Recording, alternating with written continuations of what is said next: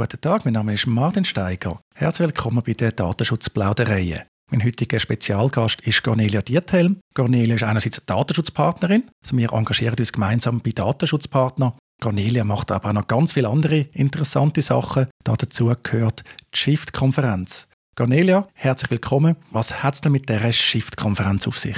Ja, herzlichen Dank, Martin. Ich glaube, es passt recht gut, Datenschutz und Datenethik zusammen. Und die Konferenz, die habe ich vor, vor fünf Jahren ins Leben gerufen. Und das Ziel ist wirklich, dass man wie sagt, die Themen sind noch relativ neu. Und es besteht eigentlich auch ein Bedürfnis, sich auszutauschen, sich inspirieren lassen. Und vor allem auch als Unternehmen oder auch als öffentliche Verwaltung sich auch ein bisschen vernetzen mit dem, was in der Wissenschaft passiert. Weil meistens hat man ja im Alltag nicht so Zeit zum Nachdenken oder man liest etwas und es ist dann gerade wieder weg. Und da kann man sich doch einen Tag ein bisschen drin vertiefen, kann Gleichgesinnte treffen, kann sich auch ein bisschen inspirieren von Unternehmen, die in diesem Bereich schon aktiv sind. Ich habe gesehen, in diesem Jahr findet Shift am Donnerstag, 20. April in Zürich im Extra statt. Ist der ganze Tag eine Tagesveranstaltung. Cornelia, wenn du jetzt denkst, wer uns vielleicht zulässt bei den Datenschutzplaudereien, was könnte für unser Publikum besonders interessant sein an dem Tag?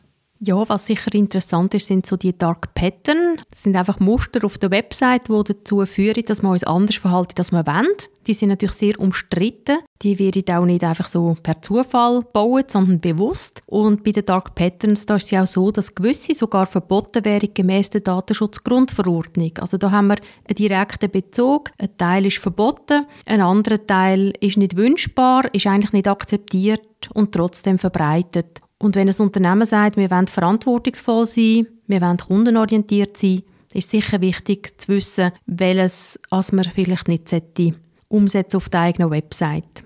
Ein anderes, ganz aktuelles Thema ist natürlich auch die automatisierte Erkennung von Stimme, Sprache und Gesicht. Lustigerweise schon an der ersten Shift ein riesiges Thema gewesen. Dort haben wir die Stimme gehabt, den Voice Print. Und das Thema wird uns, glaube ich, noch relativ lang begleiten. Und auch da ist natürlich immer ein bisschen die Frage, was ist gemäß dem Gesetz erlaubt, was ist überhaupt vom Datenschutz abdeckt und ergänzen natürlich, was wollen wir überhaupt, also was ist verhältnismäßig, was ist vielleicht auch ein bisschen übertrieben und wo funktioniert die Technologie überhaupt so, wie wir uns das wünschen. Das muss man auch immer, immer mitdenken.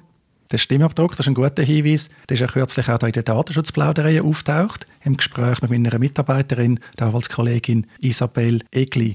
Jetzt, wenn ich das Programm anschaue auf deiner Website von der Konferenz, wir natürlich auch die Shownotes verlinken, das ist wirklich einmal mehr sehr vielseitig, sehr hochkarätig. Als persönlicher Neugier, wie schaffst du es eigentlich, all die Leute da zu mobilisieren? Zum Beispiel die Moderation macht die doch sehr bekannte äh, Patricia Lehri, aber du hast auch Leute äh, von der Bundesverwaltung, äh, Leute aus der Zivilgesellschaft, auch wirklich hochrangige Leute aus der Wissenschaft, aus der Wirtschaft. Wieso kommen die zu dir? Das ist eine ganz gute Frage, weil ich habe eigentlich jedes Jahr äh, viel Lob fürs Programm und dann denke ich immer, oh, das kann ich im nächsten Jahr nicht mehr so gut machen und bin auch immer erstaunt, weil es halt wirklich sehr viele Leute gibt, die sich um das äh, ernsthaft kümmern, wie du gesagt hast, aus ganz verschiedenen Bereichen. Und ich muss sagen, ich habe noch selten Absagen gehabt. Und ich glaube, es hat schon damit zu tun, dass jeder, der auch aktiv ist, hat auch ein Interesse, sich mit anderen zu verknüpfen, Wissen zu teilen von dem her ist vielleicht auch die Kultur der Shift wirklich eine, wo man nicht einfach nur Blabla bringt, sondern wo man wirklich wie sagt, da ist man an den Inhalt interessiert. Das soll knapp und konkret sein und man soll sich auch auf Augenhöhe begegnen. Darum haben wir auch am Nachmittag Breakout-Sessions. Das heißt, dort soll es wirklich in einem kleineren Rahmen gibt es Kurzreferate, um genügend Zeit zu haben, um sich auch austauschen. Und da habe ich vielleicht auch noch ein Thema, das ich vorher nicht hatte, wo für Leute aus dem Datenschutz auch interessant sind. Wir sollten ja nicht nur über Probleme reden, sondern es ist auch sehr wichtig, die Chancen zu sehen. Und ein Thema, das sehr aktuell ist, ist, dass der Bund sich auch überlegt, wie könnte man so Datenräume schaffen, wo sich eigentlich Angebot und Nachfrage begegnen können. Ja, wie können wir mehr aus den Daten machen, ohne dass das für irgendjemanden ein Problem ist und es uns sogar einen Nutzen schafft. Denken wir zum Beispiel im Energiebereich, Gesundheitsbereich. Und das ist genau so ein Workshop, wo dann wirklich zwei Personen machen vom Bund, wo jetzt aktuell dran sind, auch so einen Kodex zu erarbeiten. Also wenn man so Datenräume hätte, an was für Regeln sollen sich die Beteiligten halten, insbesondere natürlich Anbieter von der Infrastruktur. Und Personen, die so an aktuellen Themen arbeiten, die kann man eigentlich sehr gut für so eine Konferenz gewinnen. Das gibt ihnen natürlich auch eine Aufmerksamkeit für ein Projekt, das vielleicht die breite Bevölkerung oder auch die Unternehmen gar noch nicht so erreicht hat. Ist das eigentlich? Nehmen die Unternehmen Datenethik ernst? Also tun sie nicht jetzt zum Beispiel in einer Konferenz da schon darüber reden, vielleicht auch mit besten Absichten, aber bleibt dann im Unternehmensalltag, was ja häufig dann auch um Rendite geht, dass darum geht, Kunden zu gewinnen, man ist im Konkurrenzkampf, bleibt dann wirklich etwas übrig? Ja, ich glaube, es ist ein bisschen wie mit der Nachhaltigkeit, dass man immer noch mehr machen könnte, das ist klar. Aber ich nehme es schon so wahr, dass vor allem auch die, die bereit sind, Einblick zu geben, an was sie arbeiten, Best Practices auszutauschen, ihre Framework zu zeigen oder auch darüber zu reden, dass man neue Stellen schafft in diesem Bereich. Also die meinen es wirklich ernst. Ehrlicherweise kenne ich Unternehmen, die auch dran sind, die aber sagen, es ist noch zu wenig reif, sie wollen es noch nicht teilen. Und von dem her gibt es auch ganz viele, die im Publikum sind oder in der Breakout-Session Fragen stellen, sich austauschen, die dann durchaus auch glaubwürdig an den Themen arbeiten. Aber sie haben einfach das Gefühl, es ist noch zu früh, um das in die Öffentlichkeit zu tragen.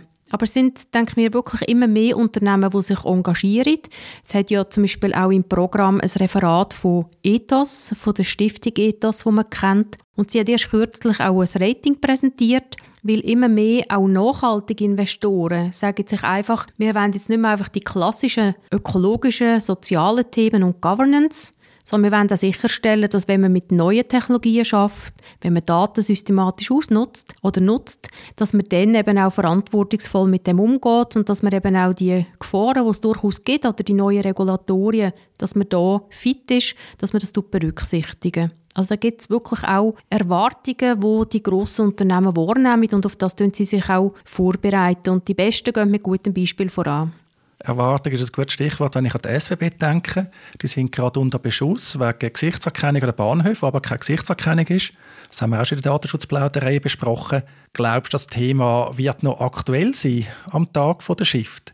Das ist jetzt ja doch noch etwa zwei Minuten entfernt. Ja, bei dem bin ich ganz sicher, dass das wird aktuell bleiben.